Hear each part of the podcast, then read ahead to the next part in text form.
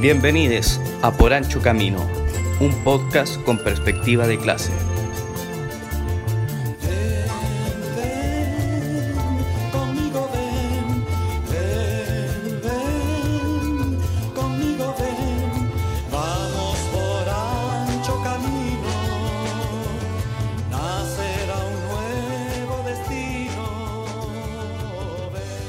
Hola, buenas. Estamos acá en Por Ancho Camino, ya en nuestro episodio 11, ya el último episodio de la primera temporada. En este episodio que le llamamos La fiesta de la democracia, post-mortem, que va a ser un poco la retrospectiva de todo el proceso del plebiscito. Eh, estoy hoy día con la Sole y con la Dani, con les compas. Así que saluden, pum. Hola Cristóbal, ¿cómo estáis? Bien, pum, de pana. Un poquito de dolor de espalda, pero ya si no lo tuviera me sentiría solo. Puta que triste esa frase, weón. La decadencia. Está bien. En fin. Bueno, Dani, parte con la introducción Sí, de este bueno, capítulo. en este capítulo vamos a conversar un poco sobre el plebiscito, lo que fue, cómo se dio y en particular vamos a estar minando las vivencias que las personas han tenido en torno al proceso eh, de votación en sí, pero también como esperanzas, expectativas, resquemores que pueden tener eh, con respecto a lo que se viene. Y bueno, para dar una contextualización breve, supongo que la mayoría de la gente que escucha este podcast es chilena, pero nunca se sabe. Eh, el 25 de octubre hubo un plebiscito en el cual se le pidió a la población chilena votar si es que se aprueba o se rechaza iniciar un proceso constituyente mediante eh, un órgano que podía ser una convención constitucional, es decir, con 155 eh, representantes electos a través del método eh, que se utiliza para elegir a parlamentarios, o una convención mixta, que era eh, una menor cantidad de representantes, de los cuales la mitad iban a ser del, del Parlamento existente y la otra mitad iban a ser electos con este mismo método desde el resto de la ciudadanía. Eh, y bueno, en este plebiscito hubo un 51% de participación, aprox, eh, de toda la población que podía sufragar. Y dentro de este universo se votó un 78% apruebo y un 22% rechazo. Es decir, dentro del universo de votantes ganó por una mayoría aplastante el apruebo. Y eh, se dieron resultados muy similares con respecto a la convención constitucional versus convención mixta. Eh, terminó ganando también por un porcentaje similar al 80-20 em, la convención constitucional por sobre la constitución, o sea, la convención mixta. Em, y dado ese contexto electoral, descrito con números y todo, en este capítulo quisimos mirar más, más bien algunas experiencias que representan distintas perspectivas de cómo abarcar este proceso.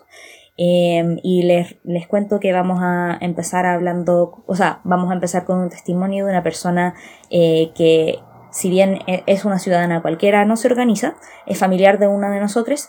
Eh, pasaremos luego a una pobladora organizada en una asamblea para luego eh, mostrar la experiencia de un preso político de la revuelta y terminar con una compañera organizada en una comunidad mapuche. Eh, y sin más, eh, pasemos a la primera canción para luego pasar a los testimonios. La primera canción es Joe Pino, de 31 minutos. Así, para que algunos volvamos a nuestra infancia, otros a su adolescencia. Y bueno, de otros no tienen que volver tanto. Volver a la semana pasada. ya, vamos. Ajá, ajá, ajá. Yo opino que opinar es necesario porque tengo inteligencia y por eso siempre opino. Yo opino que si opino un pensamiento que me venga a la cabeza, hago crítica social. Yo opino de lo humano y lo divino, y a veces digo continuo, mi opinión es opinar. Yo opino que el gobierno está en lo cierto y también equivocado, dependiendo de qué lado.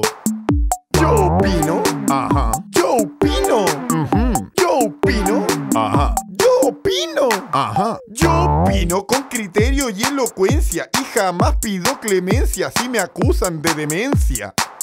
Yo opino porque leo bien los diarios y los leo diario a diario para seguir opinando. Yo opino sin saber leer ni escribo, nunca sé de lo que opino, pero soy buen opinante. Yo opino con respeto a su persona y mi vida yo daría defendiendo su opinión. Yo opino, yo opino, ajá, yo opino, ajá, yo opino, ajá, yo opino, ajá, yo opino, mm, yo opino, ajá, yo opino, ajá. Eso opino. Bueno, escuchamos ya Yo Opino de 31 minutos. Eh, vamos a escuchar muchas opiniones, así que yo creí que era importante poner este tema tan emblemático de mi vida particular, porque tuve un momento de amor con 31 ¿Quién minutos. Oye, quería comentar eh, algo sobre la introducción que hizo Dani, que eh, era súper necesario eh, hacer contextualización sobre el proceso, porque cerca del 15% de las personas que nos escuchan son de afuera de Chile, Ah. así que les mandamos un saludo. Eh, me cuesta imaginar cómo habrán llegado a este podcast. Sí o sí. Sí, es verdad. Sobre todo quienes son de Brasil que hablan otro idioma. Porque de España ya es un poquito más entendible, ya qué sé yo, pero en otras partes que hablan otro idioma. Bueno, eh, ahora vamos a partir escuchando los audios con las opiniones de quienes nos fueron amablemente nos dieron sus audios con sus opiniones respecto a sus sentimientos y percepciones respecto al plebiscito. Eh, quiero recordar que, eh, no, más bien que recordar, mencionar que a, a todos eh, le hicimos preguntas más desde lo perceptivo, desde eh, cómo lo sintieron, ¿ya? Más que un análisis político, sociológico o histórico, no, no, no, acá un poquito más de, de la guata, ¿ya? Dale, Sole. Sí, oye, antes de comenzar, quería también agradecer al tiro, antes de que sigamos avanzando, a, al Escuatre Compas que nos mandaron sus audios muy amorosamente. Estuvimos hasta el último momento eh, intentando que nos, que nos llegaran para poder incluir todas las opiniones. Eh, y el primero que vamos a escuchar es un audio de una militante, de una militante más bien que no participa activamente en su partido, pero que sí está dentro de los padrones eh, que nos, eh, nos contó desde su perspectiva cómo, cómo veía este cambio de constitución, esta, esta eventualidad que, que podría ocurrir. Eh, esa fue nuestra pregunta, pero desde, como decía Cristóbal, desde las vivencias, desde lo más personal, no necesariamente con un análisis muy profundo más allá. Eh, Ella alcanzó a vivir la dictadura. Claro. Yo creo que eso es importante Exacto. mencionar. Y lo otro es relevante es que ella no se organiza territorialmente, sino que más bien está dentro de las filas de su partido, pero sin una organización mayor. Claro, de, de concertación, así como de, de ese ámbito oye, político. decíamos, Y así pues, vamos, tenemos que dar estos contextos de las personas como para que entender de dónde viene la opinión, Sí, pues, ¿no? además que es como, eh, yo- eh, antes decíamos, antes de comenzar el, el programa, eh, el típico familiar concerta. Yo creo que todos tenemos por ahí, así que pongámosle oreja y escuchemos este audio. Ya. Ponga música, DJ. Bueno, eh, primero que todo eh, me hace sentir que esta nueva constitución va a, va a resultar, yo creo que apoyándonos en, en la gran votación que tuvimos en las elecciones ahora, el que votó más de la mitad de la población cuando se esperaba menos, eso me hace sentir que va a haber un cambio en la constitución, tocando los temas que yo creo que hace un año están dando vuelta en el país, que, pues, que son salud, vivienda, trabajo, pensiones, medio ambiente, educación, entre otros.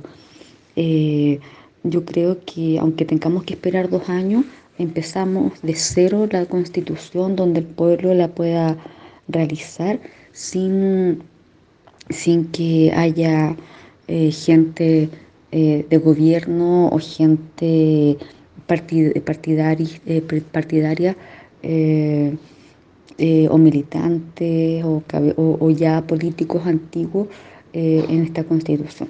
Yo creo que los constituyentes tienen que ser caras nuevas, rostros frescos, gente que tenga peso, no cualquier persona, ni, ni artistas, ni, ni, ni deportistas, nada por ese estilo, sino, no sé, buenos abogados, gente que tenga peso dentro de la materia, que la entienda, historiadores, eh, gente que realmente entienda y que saque una buena constitución eh, para que pueda representarnos.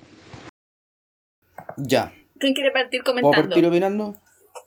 Yo. Dale. Em, lo primero que me pareció curioso es que es una persona que eh, milita, a pesar de que no, no se organice dentro de su partido, todo eso milita. Es decir, hay un, hay un voto de confianza con eh, un grupo. Sin embargo, lo que se ve de la opinión es que hay desconfianza de, de las caras de siempre, lo cual es súper curioso. Te habla de una crisis de desconfianza en las instituciones más que profunda. Aún así, se nota que así como que en el audio su balance general es que esto va a cambiar. Es decir, el plebiscito eh, de salidas va, a aprobarse esto. Y que será buena a carácter general y que va a cubrir demandas eh, bien, bien amplias del último tiempo. Eh, ahora, el tipo de persona, así como que debería, así como quién es la persona idónea para este proceso, tiene como tres características clave habla en algún momento de representar dos veces. Entonces tiene que ser alguien que sea representativo de una u otra forma. También se ve la idea de no deportista y no artista. Eh, me imagino que no más que un artista así como callejero, debe haber sido así como eh, los famosillos que aparecen de tanto tanto siendo oportunistas, no sé.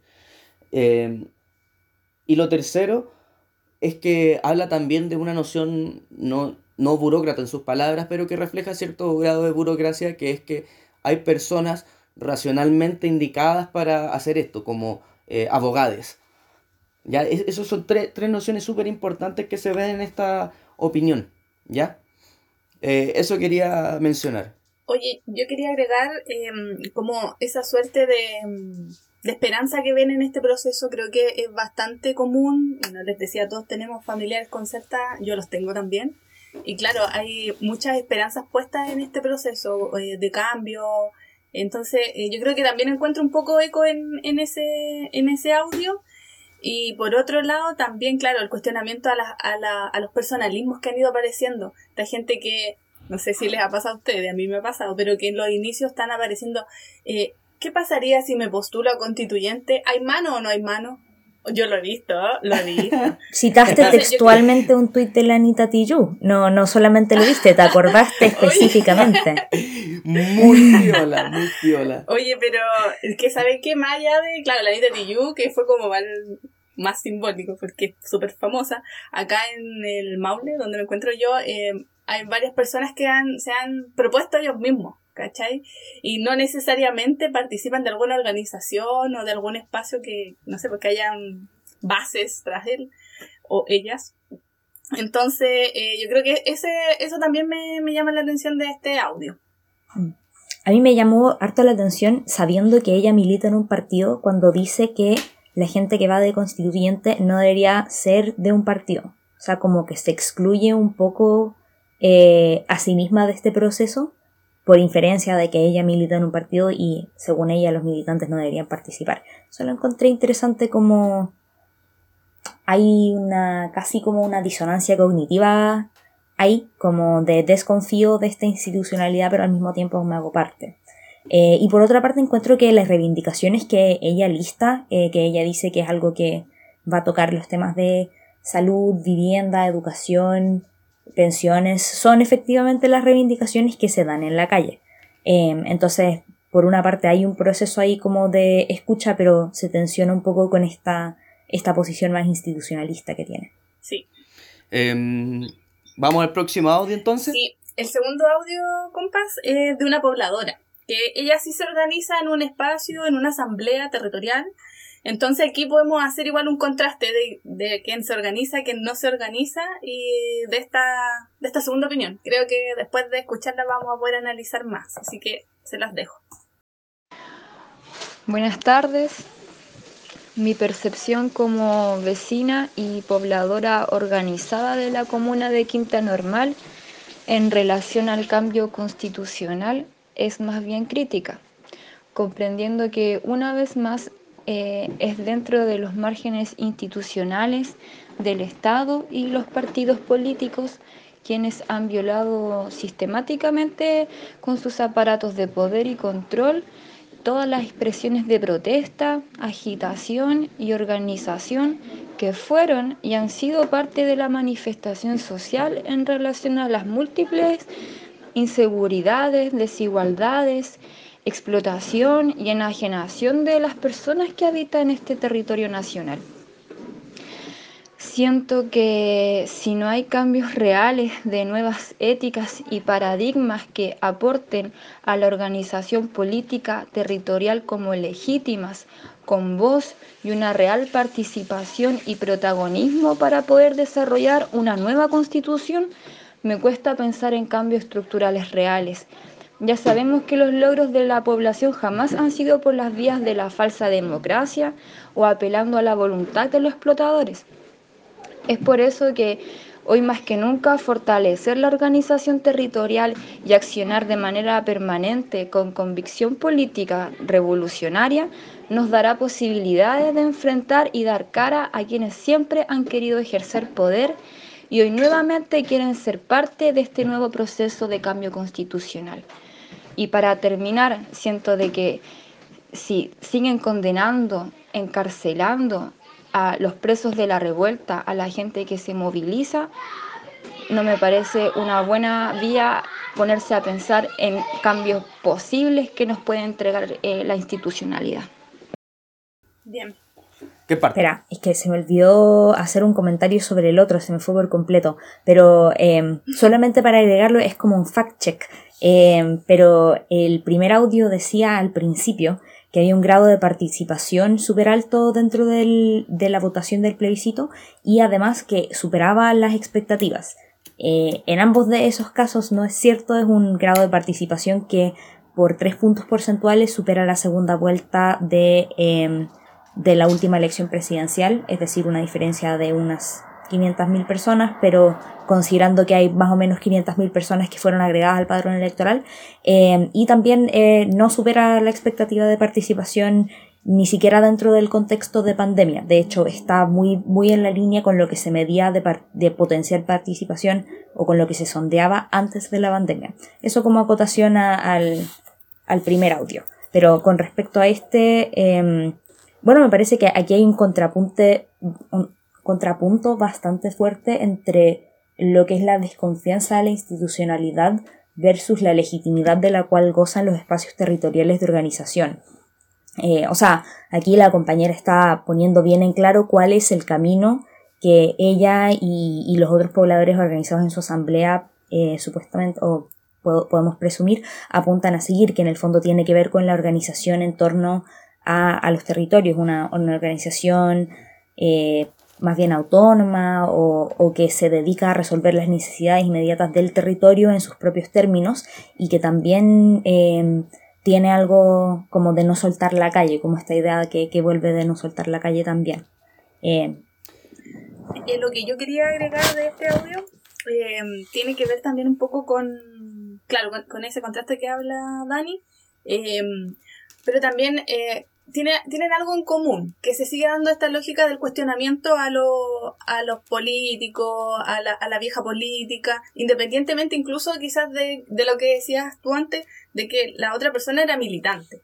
Pero como también no tenía, eh, tenía una inactividad dentro de su partido, probablemente también tenga muchos cuestionamientos de su propio partido. Quizás está ahí por un tema de herencia, por casi como por una cosa más, mm, no sé, emotiva, emocional que genera de repente estos partidos de la concertación que hasta un tiempo, pucha, igual no, no apoyaban la dictadura militar.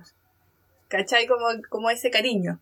Entonces, pero se sigue dando ese factor común, pero claro, con esta invitación a la, a la, a la autoorganización, al seguir eh, en el fondo también a la condena, también a la persecución política, a que cómo vamos a avanzar si es que todavía tenemos presos políticos, como que eso creo yo que son como las ideas fuerzas de, de la compañera pobladora que, que nos habla también de, de su experiencia, que en el fondo, en el día a día ve cómo eh, se pueden ir resolviendo cosas desde el territorio, se pueden ir dando manos desde el territorio, que, que es algo distinto, que en el otro caso no lo encontramos, porque el partido político, eh, pucha, si tú no lo instrumentalizas para conseguir pega o para un interés político, eh, no, no, no ves nada. Y por eso quizás también la desconfianza, en cambio, eh, la, en la organización territorial, eh, tú ves eh, la protección, puedes ver la solidaridad entre vecinos, la, cómo la organización te puede ir entregando no sé, pues, esos elementos que, que solo te los da la organización territorial y, y tus vecinos. Oye, lo que, lo que dice la Sole me recuerda a varias cosas. Bueno, me, todo lo que dicen estos audios como que siempre te van a evocar algo. Eh, y me gustaría partir así como desde lo más chistoso, pasando lo más poético a todo lo X. Eh, desde lo más chistoso, eh, me recuerda un poco el audio anterior a ese conocido que todos tenemos o amigos que todos tenemos que está en la J, pero ya no sabe por qué está en la J. como que le tiene mucho cariño a la J, pero no, no se sale. Hoy, hoy pasé a llegar a un acuerdo. Nunca íbamos a hablar de orgánica acá. Bueno, No, ya está. lo sacáis. No, No, lo sacáis. está. Sí, no, es que la Mira, ya el PC cuenta como parte de todos los partidos burgueses y ya, ya está. No cuenta como el resto del mundo. Lo siento. Bueno. em, lo segundo que es lo más poético que dice la pobladora, que es la falsa democracia. Es- es- me gusta esas ideas que hablan de democracia y que lo, lo acompañan con un adjetivo para decir, esta no es nuestra democracia, esto no está de verdad, esto no es legítimo. Porque siempre tiene primero democracia y luego algo, porque efectivamente a mi juicio es democracia, pero no es nuestra, es de otros. No somos nosotros tomando decisiones sobre nuestra propia vida, sobre eh, nuestros propios territorios, qué sé yo, son lejísimos de eso, de esa idea de la, de la falsa democracia, me encanta. Eh, lo segundo, y que va en la misma línea, es que habla en algún momento algo así como no apelar a la voluntad del poder. Y eso es súper importante porque eso te habla de una conciencia de que finalmente no podía esperar a que el virus se vuelva bueno, en palabras de Mañalich. O que el parasitismo social de las clases dominantes eh, se vuelva bueno y de repente un parasitismo beneficioso. No, No. no. es así, ¿cachai? Y eso va muy, va, lo refleja mucho y eh, bota a la basura mucho esta idea de, de los acuerdos, de ir todos de la mano, tomar decisiones juntos, cuando no, si es que queremos tomar decisiones sobre nuestras propias realidades, eh, no, no puede ser así. Eh, no. me recuerda a la frase No, no se puede ir de de la mano con la todo eso. Audre Lorde que no se puede eh, no se puede destruir la casa del amo utilizando las herramientas del amo. Como esa idea en el fondo. Oye, a mí me recordó la foto del acuerdo por la paz o del acuerdo después de la por la educación. Esas fotos que se van repitiendo, Mm. Mm. esas escenas. Y que van a pasar sin duda a la historia, weón. Ver a Desbordes sentado, weón, a- al lado de Boric. eh, son weas que no, no, no van a pasar así nomás en la historia. Van a estar sentados. Y el weón que, que se presume más a la izquierda, si es que le podemos llamar izquierda, dentro del, del Congreso, sentado al lado del weón ministerio, eh, ¿cómo se llama? Ministerio así del gobierno. Eh, bueno, en ese momento no era ministro, pero iba para eso, ¿cachai? Y finalmente, bueno, el timonel de RN, pues, y bueno, y tener unos timoneles de, de Frente Amplio y otro de RN sentados juntos de la manito, son imágenes que van a pasar a la historia. Sí, me recuerda también un poco, Em. eh, no sé si lo vieron, pero hay un video que creo que lo filmaron hoy día o antes de ayer, no sé, pero de una compa en Lo Hermida, que era una pobladora del lugar que estaba echando a unos hueones de RD, justamente, así como con un sí. megáfono funándolo. Con un megáfono, así, así. ¿Quién es usted? Y, y- y- a, a usted de, de RD. Ah, y ahí Sí. prende el megáfono, así lo echa cagando. Oh. Eh, es una de las mejores eso. formas de denunciar el oportunismo político que he visto en mi vida. Sí. Sí. Oye, eso es igual interesante, el hecho de que en verdad eh, no están pasando piola, pues, así como la gente sabe quién es Mm. quién, qué vota qué, también eso igual es importante em, gra- gra- graficarlo, o sea, el Boric votando, firmando por él mismo en, en ese acuerdo por la paz, RD después diciendo, eh, no, no, no, nos equivocamos, no sabíamos que estábamos votando, entonces... em, Pucha, como que, ni aunque tú les queráis como buscar algo, se, se cagan solo, como que en verdad eh, la- lo hacen tan tan fácil, son tan, no sé, no sé cómo se dirán de Sí, izquierda. pues, así. el Sopenco en cuestión lo estaban echando porque finalmente, bueno, RD y Frente Amplio habían votado por leyes represivas, Claro, por po, eso sí, lo estaban echando. Si ustedes votaron por las leyes que metieron buen preso a nuestros vecinos, a nuestros hermanos, a nuestros Sí, compañeros. Y yo creo que acá, es también interesante como esa asociación de que las dos cosas van de la mano y eso lo hace la, la compa también en su audio mencionando la prisión política, la represión también de la mano con, con este proceso constituyente que en el fondo son como por la buena o por la mala. Claro. Los estamos mirando. Oye, compa, pasemos un tema para ir distendiendo un poquito el... La, estaba buena la discusión, pero bueno, hay que darle un poco de, de descanso para que tomen un poquito de agua y escuchar el segundo tema. El segundo tema lo escogí yo, así que lo voy a presentar yo. es de la Sara Eve y vamos a escuchar acá. Así que pongan la oreja, está muy bueno. Nadie se suicida en una comisaría.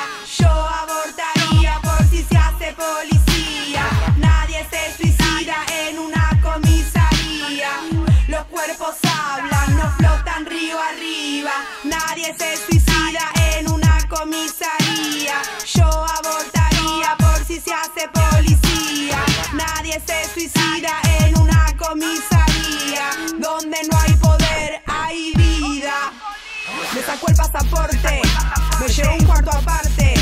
Preguntó que qué hacía, dije que era cantante.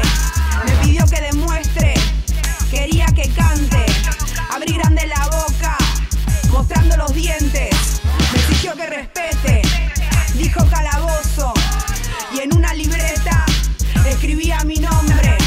Me dijo usted parece prototipo de puta sudamericanas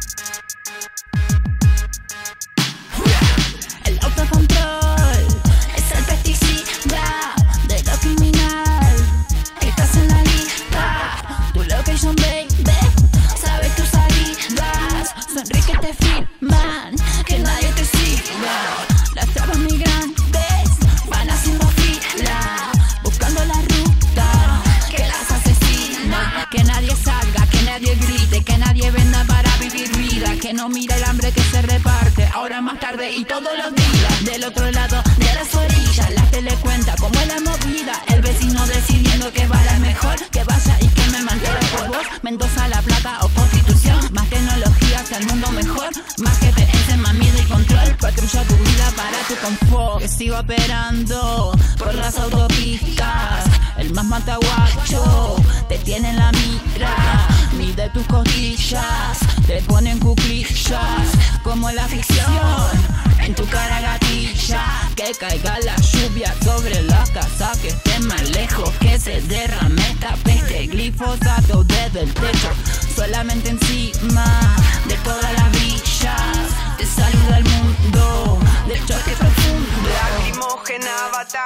Piedrazos a los cascos. Primero me da pena, después me da asco. Te llenamos la plaza, bajamos en Pasco. Limón y agua en contra de este fiasco. Oh, qué placer ver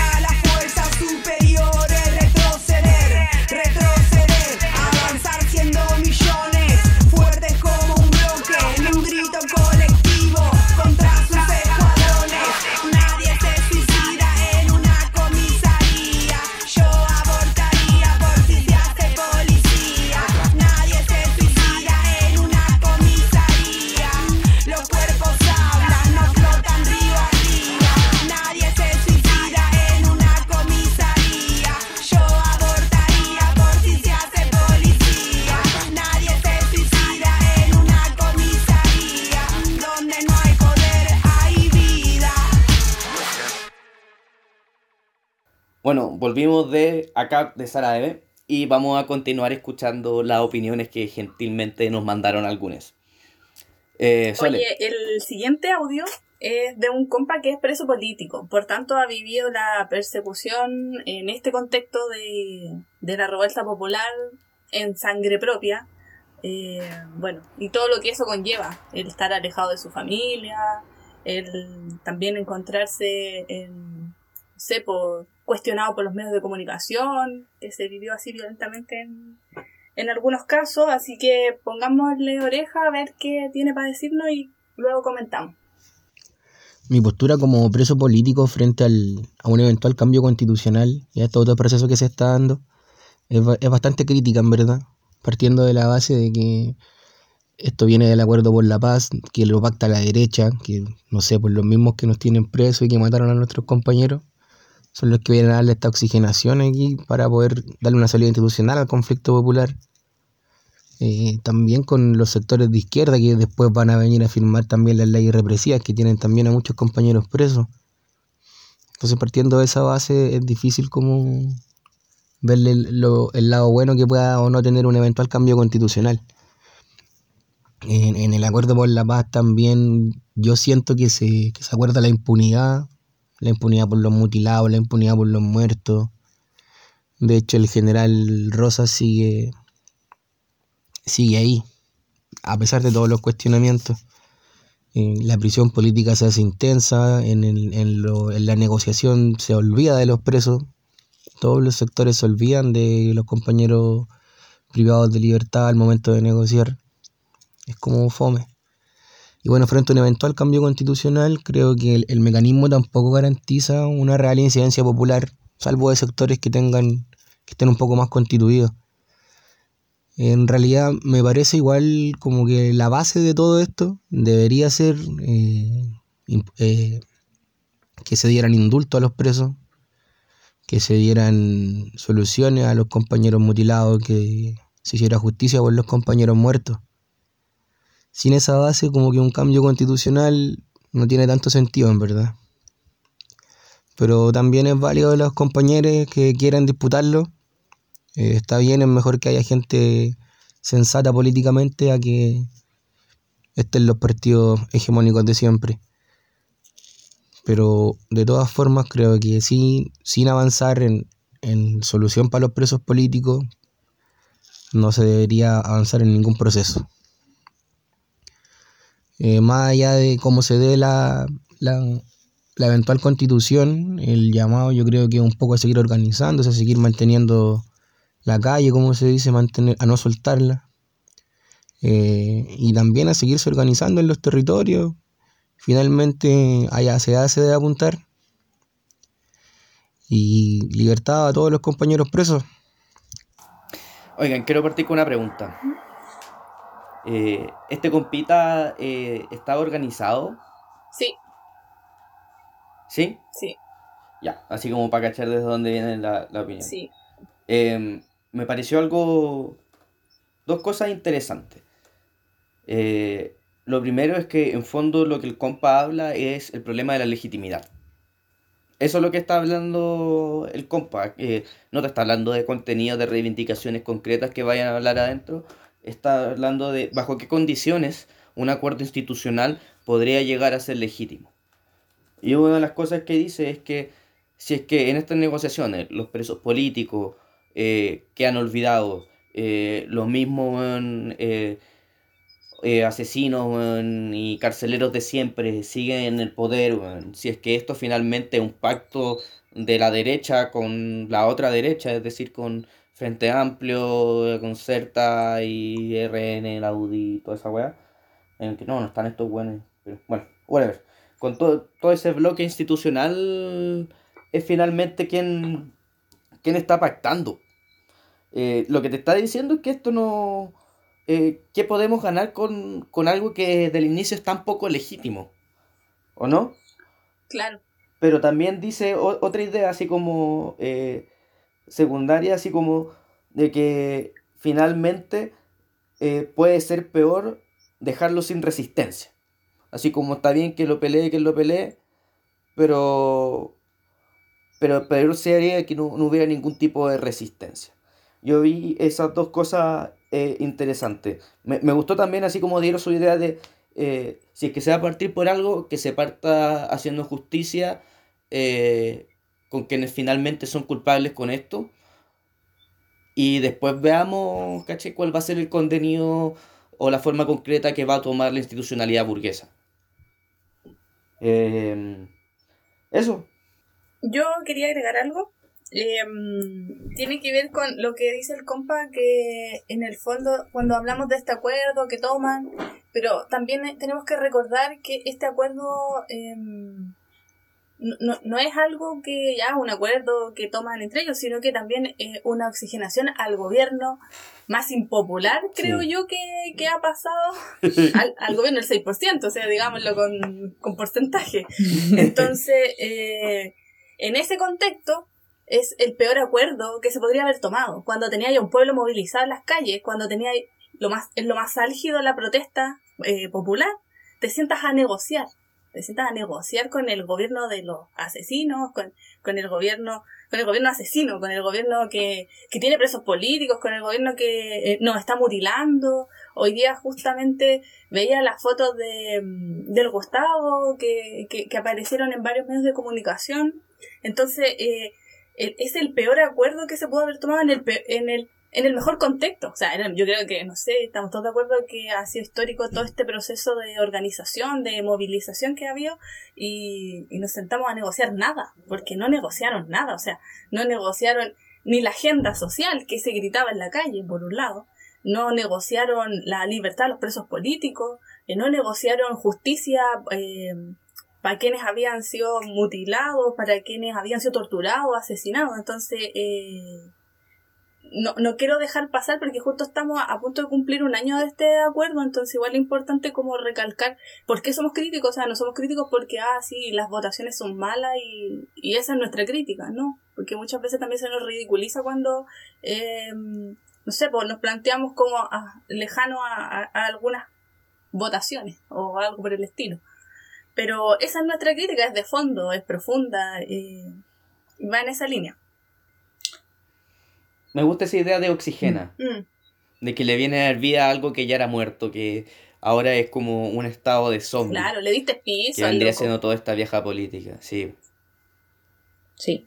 Eh, bueno, y también me parece como importante el llamado que hace el compa en su audio, que es como, es un trasfondo de que hay presos, ¿cachai? Eh, es un tema al cual hay que atender de forma urgente.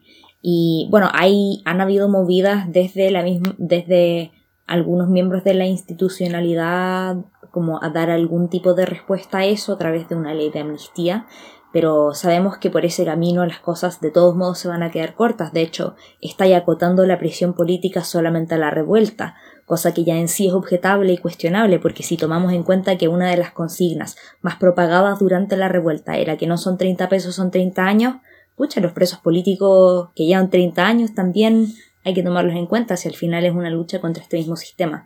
Eh, y esa es una crítica como bastante profunda, ética también, a las bases sobre las cuales se sienta este proceso. Eh, y yo creo que es un cuestionamiento que ha tensionado varios espacios. Eh, como a, a llevar discusiones como profundas sobre la legitimidad de este proceso, por muy que se quiera hacer una fiesta de la democracia, eh, podemos hacerlo realmente sobre esta base.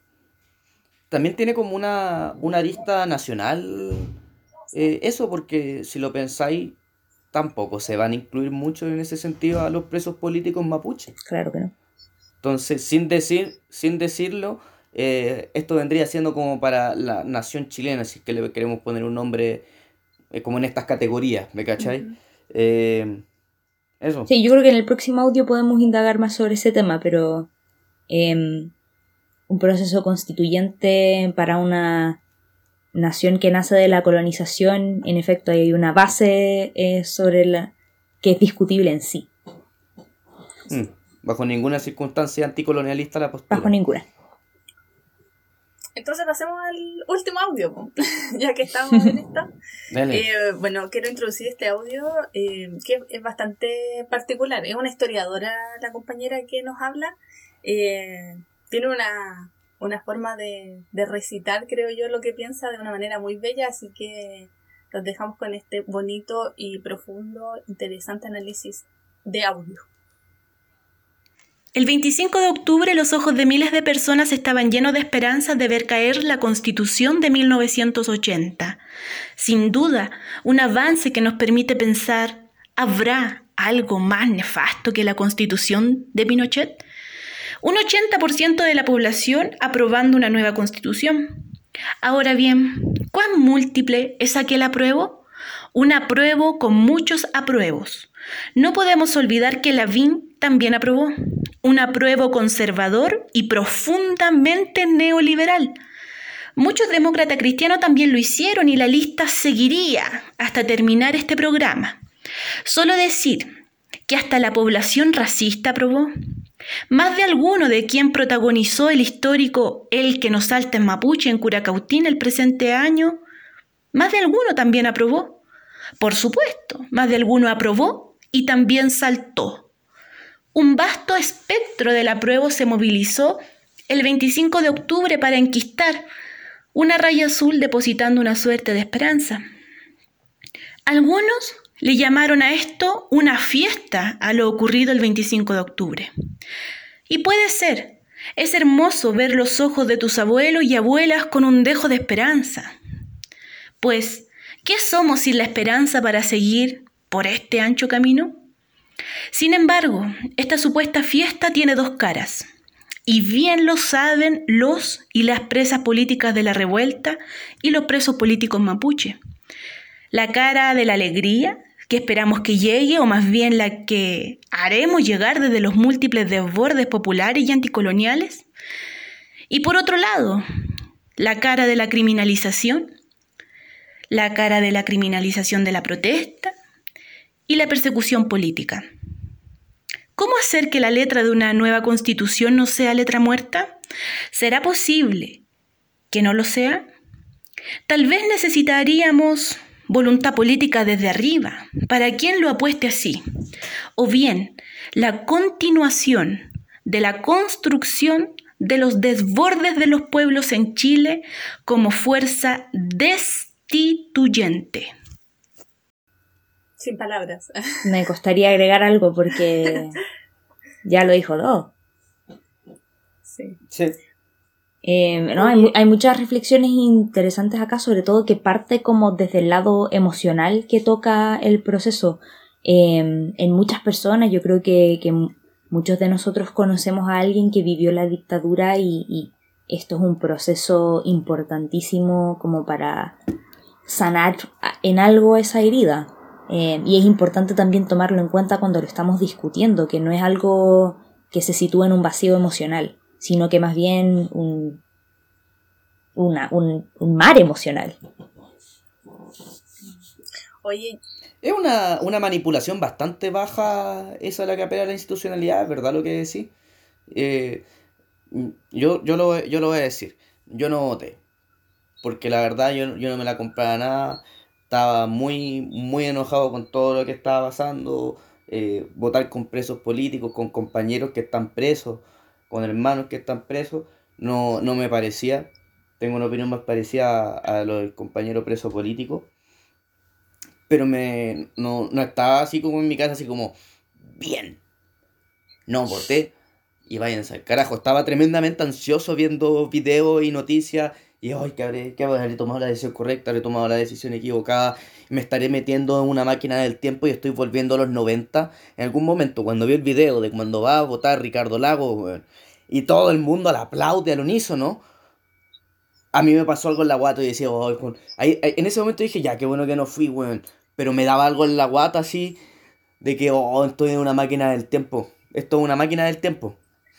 Oye, yo quería igual hacer, eh, no, no tengo nada que agregar tampoco, estoy de acuerdo con usted que es como súper difícil agregar algo, más bien tomar y volver a decir, parafrasear quizás, eh, esta idea como donde se enfrenta esta, esta un poco la esperanza que hay en este cambio, vuelvo a decir esperanza, ya lo dije en la otra intervención que hice, pero con, con versus de alguna manera con, con todas las limitantes que tiene este proceso, eh, con con quiénes van a participar, con cómo la torta se empieza a repartir desde ya en los partidos políticos, o los mismos partidos políticos que hemos estado hablando antes, que firmaron eh, leyes represivas, que son quienes, quienes hace, hace un año eh, no cuestionaban este, este sistema, no cuestionaban este modelo. Entonces se, se te genera ahí como esa ambivalencia porque nosotros también queremos cambios, pues. nosotros también vemos la necesidad de, de, de, no sé, pues de que se mejoren las pensiones. Y ahí es donde se te cruza este verso entre la, la esperanza que mucha gente tiene en este proceso, como decían ustedes quienes vivieron la, la dictadura militar. Sé, pues yo escucho a mis tías y, piensan que los jóvenes ahora están haciendo historia. Ellos sienten que, que esto ha sido un proceso histórico, que, que, que ahora sí viene un cambio, que estamos hartos, que hay rabia y que por tanto eh, con este proceso se, va a se van a cambiar algunos elementos que, que son más urgentes como el tema de la educación, la salud, qué sé yo, la, la, el fin a la AFP. Entonces igual esos son... te siempre esta cuestión te lleva a esa, a esa dicotomía un poco de, de lo esperanzador, pero por otro lado todas las limitantes que tienen. Y lo otro que quería Mm. agregar era eh, al comienzo, cuando habla de los múltiples apruebos. Lo, lo, lo encontré como súper Sí. eh, y súper gráfico, súper claro también. O sea, eh, pucha, lo- la UDI aprueba, po. entonces como... Bueno, no, no es la UDI, la es, UDI. es Lavín. Lavín aprueba Lavín, y Lavín Lavín. puede hacer lo que se le dé la gana. es como Boric, firmando por Boric. Lavín, claro, Lavín es, Lavín es su propio partido, no. Lavín te hace playa, po. Ah, Una institución. Es Lavín es una institución. institución. claro.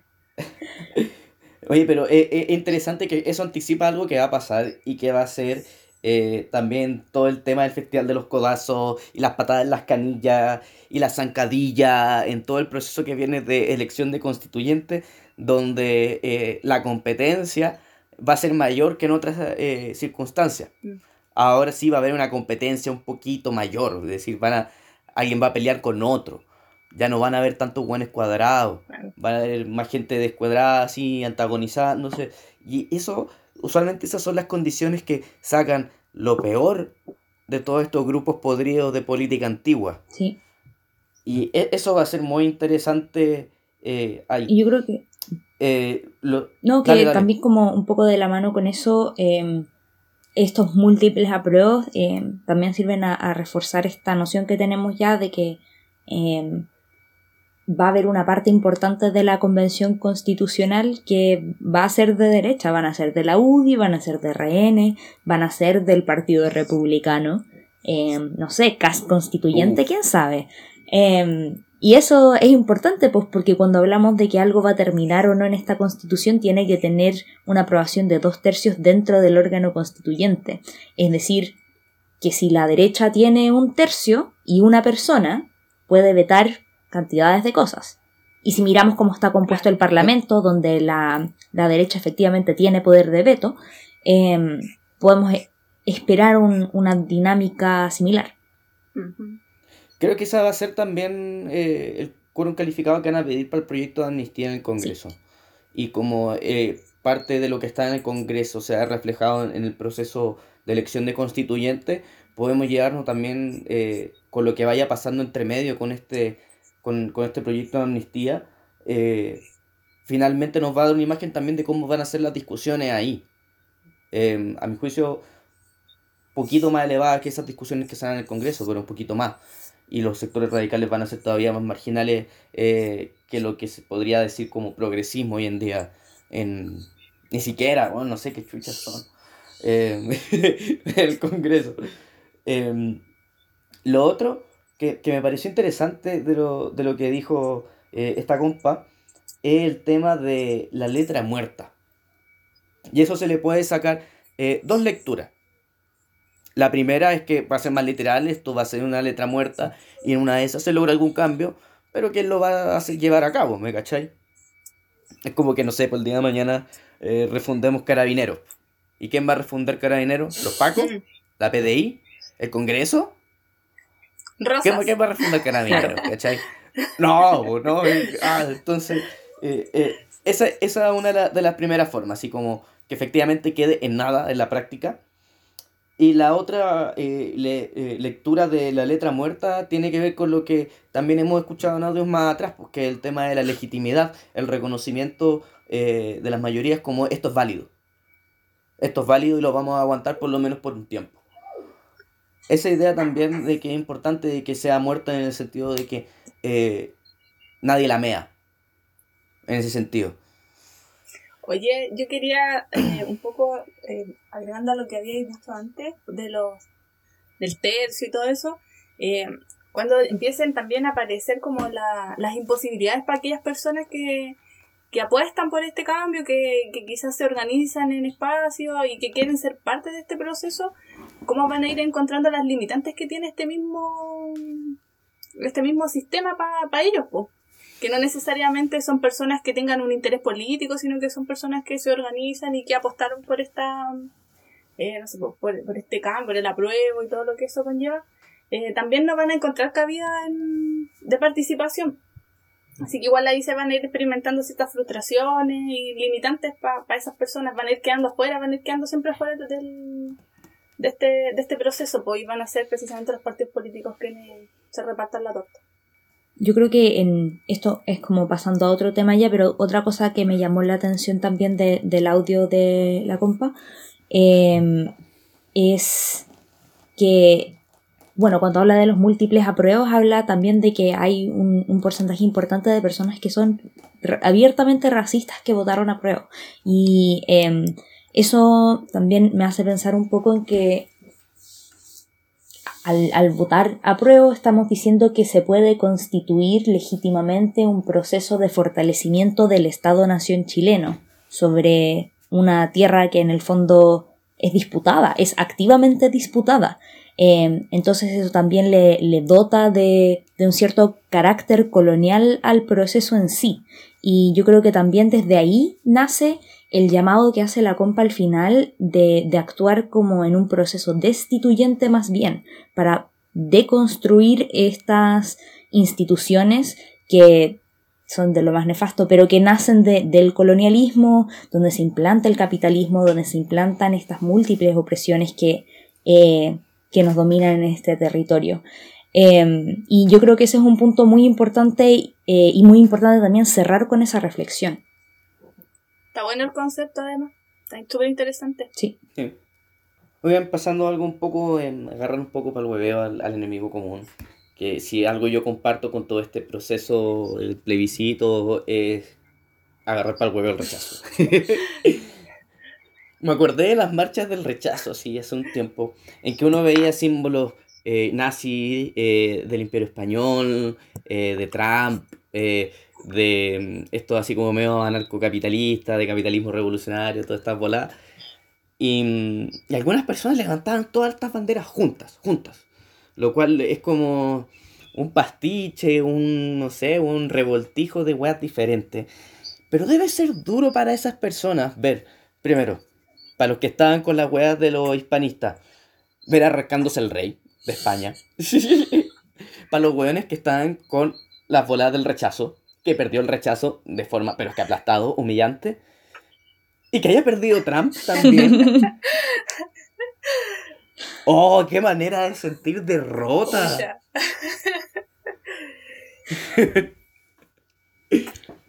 Bueno, Eso es sí, lo, lo más, lo más rescatable de la victoria de Biden en Estados Unidos es cómo se debe sentir esa gente. Sí. claro. El placer de ver caer, bueno, porque va a ser imperialismo, igual la misma voladita, vamos a tratar de colonizar. no, lo que ya siempre se ve. Sí, sí, sí, pero de más que hay un racista que lloró y eso a mí me alegra. Buen punto. Eh, Me acordé de, de, de Hannibal, así, de, de este malo que eh, tomaba Martínez con lágrimas de niño. Ya, pero con, con, con lágrimas de casos, sí, de toma ahí. Echáis eh, una gasa con lágrimas ahí al Martínez. Oh, conche tu madre, esperé mucho por esto. ya vamos cerrando entonces el, el capítulo de hoy. Quedó más corto que los anteriores, ojalá haya quedado bueno. ¿Ya? Y eso, pues, muchas gracias a quien nos escucha desde adentro y fuera de Chile. Eh, gracias a quienes aportaron con su opinión, eh, porque sin ellos no podríamos haber hecho estas reflexiones. Y, y Oye, eso, compa, antes de que los des por cerrado el programa, eh, quiero hacer un agradecimiento también a los compañeros que participaron de esta primera temporada, a todos nuestros invitados, a la Cami, que fue parte de este equipo también. Eh, así que estamos dando por cerrado nuestra primera temporada y les invitamos a todos también a seguirnos buscando, a seguirnos escuchando, eh, porque la segunda temporada viene con hartas sorpresas. Así que eh, también dejar ese, ese gancho al tiro para que nos sigan escuchando en lo que va a ser nuestra segunda temporada. Eh, las sorpresas no las voy a adelantar mejor, porque mm, mejor que sean sorpresas, sorpresas sin, sin pistas. Sí, y, y mándenos retroalimentación, su opinión en lo bueno, lo malo y lo feo. Bueno, agradecer a Dani que ya es como parte de este equipo. Porque ha estado, yo creo, en unos tres programas o no, cuatro. Este, cuatro. Cuatro, Es que uno tenía dos partes, entonces, pero sí, cuatro. Claro. Cuatro programas, así que ya es de la casa, pero de todos modos agradecerle su participación.